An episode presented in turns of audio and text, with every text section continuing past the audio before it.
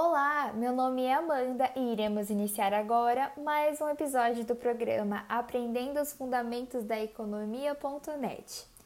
Para isso, trouxe para vocês a economista Bianca, que irá participar da entrevista de hoje, com o intuito de agregar mais conhecimento para vocês.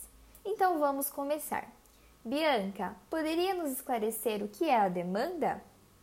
Olá, Amanda e queridos ouvintes. É um prazer participar dessa entrevista.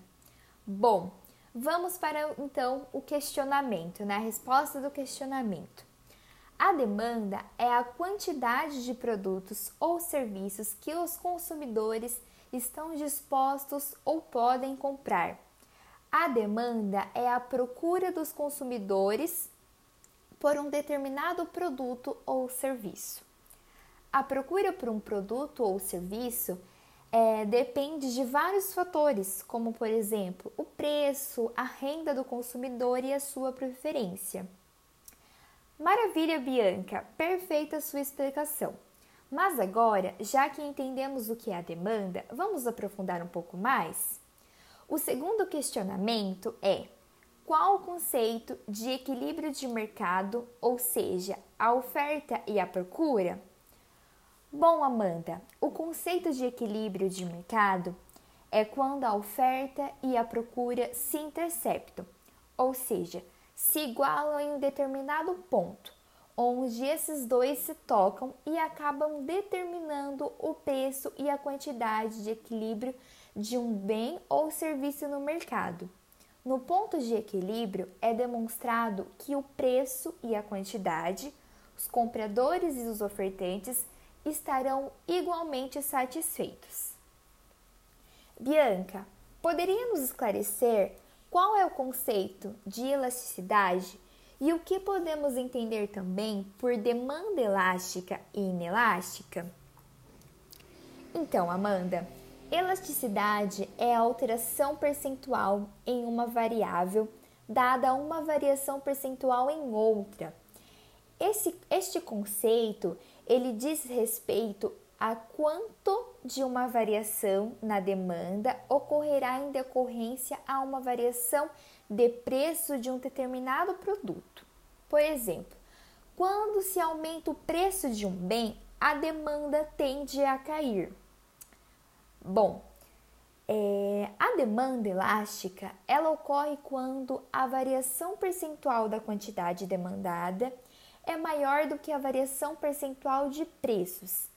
Já quando qualquer variação dos preços não provoca variação na quantidade demandada, dizemos que essa demanda é inelástica. Ficou claro?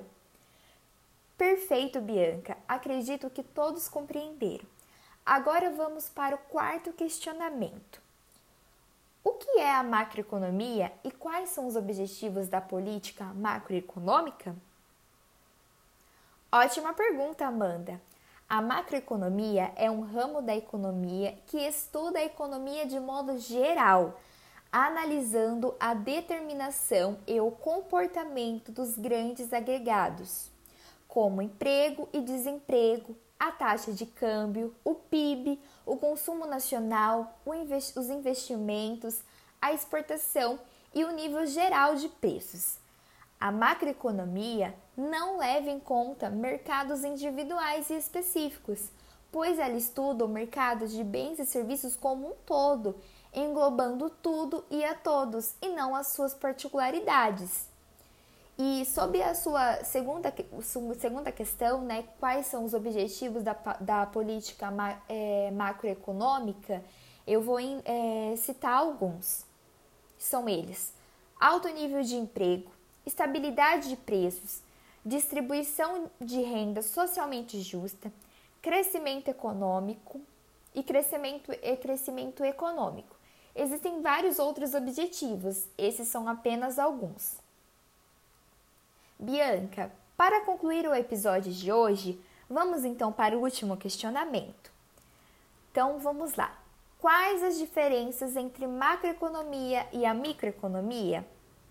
Então, Amanda, a microeconomia, ela analisa a economia em menor escala, diferentemente da macroeconomia, que analisa de um modo geral, Outra diferença é que a microeconomia lida com questões individuais e mercados específicos, como empresas, famílias e indivíduos.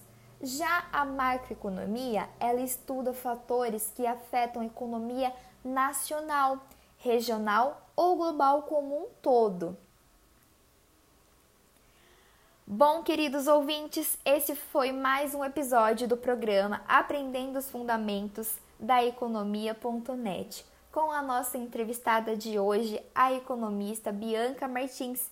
Espero que tenham entendido e gostado do tema de hoje. Eu que agradeço é, a vocês pela oportunidade né, de estar participando desse programa, foi um prazer. Espero que todos tenham entendido também. Amanda, muito obrigada.